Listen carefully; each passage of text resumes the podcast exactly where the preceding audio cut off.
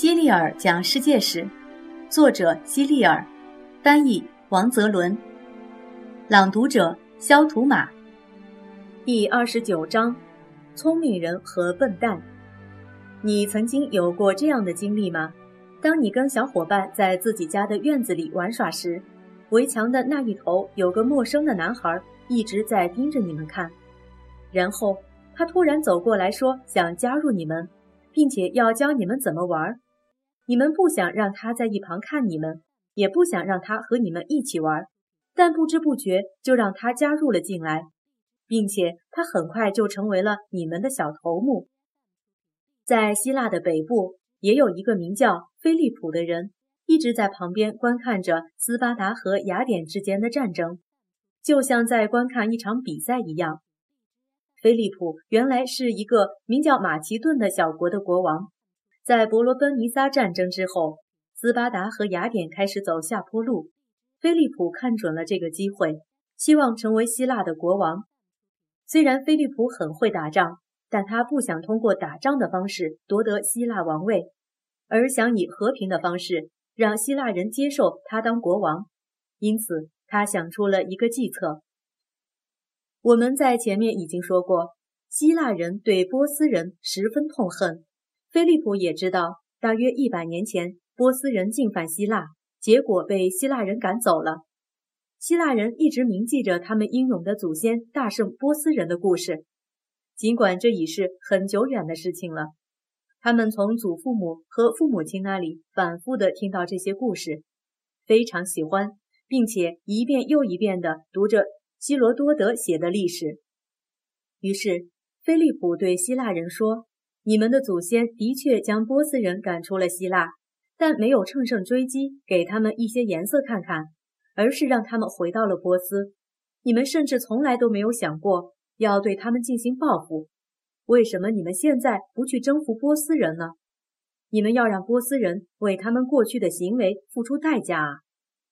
然后他别有用心地补充道。让我来帮助你们吧，我来带领你们对付波斯人。在所有希腊人中，只有一个名叫迪摩西尼的雅典人看出这是菲利普的阴谋。你也许经常告诉自己，长大后要当医生、飞行员、老师。迪摩西尼跟你一样，在孩提时代就下定决心，将来要当一名伟大的演说家，也就是雄辩家。迪摩西尼为自己选择的这个职业，其实是最不适合他的一个职业。一个重要的原因是，他的声音微弱而轻柔，说出来的话很难被人们听清楚。另外，他还有严重的口吃，背诵一首短诗也会结结巴巴，所以经常被大家嘲笑。在许多人看来，他成为一名伟大演说家的志向看上去太不靠谱了。但是，迪摩西尼靠着自己顽强的毅力，不断练习，练习再练习。他经常到海边捡一块鹅卵石放进嘴里，站在呼啸的海浪前面，想象自己正面对着一群愤怒的民众，然后开始发表演讲。他必须用最大的音量说话，才能使自己的声音不被群众的喧哗声所淹没。通过这样反复的练习，迪摩西尼。最后，真的实现了他的愿望，成为了一名伟大的演说家和雄辩家。他的演说非常精彩，听众完全被他征服。他想让听众笑，听众就会笑；他想让听众哭，听众就会哭。总之，他想让听众怎么做，听众就会怎么做。当菲利普怂恿希腊人征战波斯时，这个阴谋只有迪摩西尼看出来了。他知道。菲利普其实是为了当上希腊的国王。为了反对菲利普，迪摩西尼发表了十二篇演说。这些揭露菲利普险恶用心的演说被称为“菲利普演说”。菲利普演说非常有名，我们现在依然用“菲利普演说”来指代那些对他人进行激烈抨击的演说。当迪摩西尼发表演说的时候，希腊人听得无比激动，群情激愤。一致决定反对菲利普，而一旦失去迪摩西尼的影响，希腊人就丧失了斗志，不再做出任何反对菲利普的行为。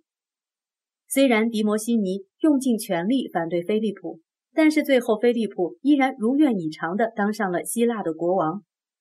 虽然菲利普对希腊人做出过带领他们征服波斯的承诺，但在还没来得及开始做准备的时候，他就死在了自己的人手里，再也无法实施这个宏伟的计划了。菲利普有个儿子名叫亚历山大，菲利普死的时候，他刚好二十岁，他继承父位成了马其顿和希腊的国王。小时候，亚历山大。看见一些男人在驯服一匹年轻的野马，但是没有人能够骑上这匹马，因为只要有人接近，他就会因受惊而暴跳不止。亚历山大向父亲提出请求，说自己也想尝试驯服这匹马。这个请求在父亲看来非常可笑，因为那么多年长的人都做不到的事，一个小孩怎么可能做到呢？但是。亚历山大最后还是得到了父亲的允许。只见他牵起这匹马走了几步，然后很容易的就跨上了马背，飞奔起来。这让所有人都感到非常吃惊。亚历山大的父亲，也就是菲利普，看到儿子这么聪明，非常高兴，就把这匹小马作为奖励赏给了亚历山大。亚历山大很喜欢这匹马，为它取名为。布西法尔在他死后还为他建立了一座纪念碑，甚至以他的名字为好几座城市命名。亚历山大确实是个很优秀的人，但是有些人认为他的优秀在一定程度上来自于一位伟大老师的影响。这位老师便是亚里士多德。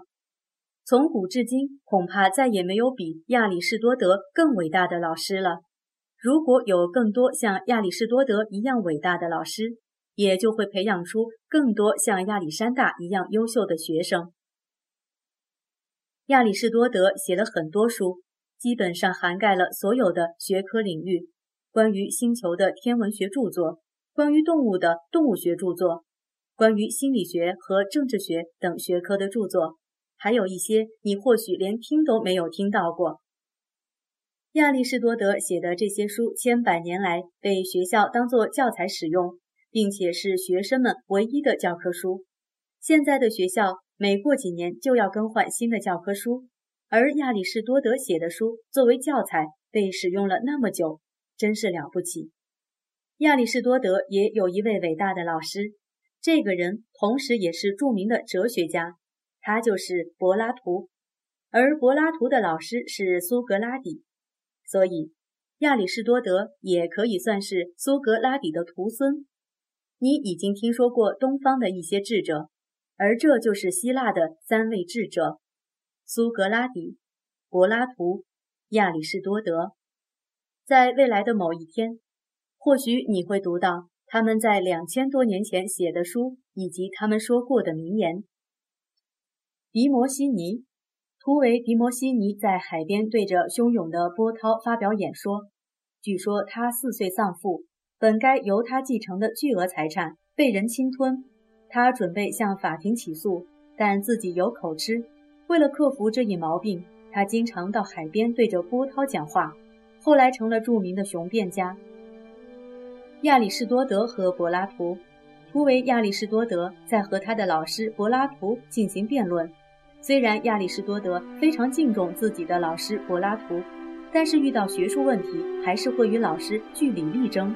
他曾说过：“勿爱勿师，勿更爱真理。”也就是我爱我的老师，但是我更爱真理。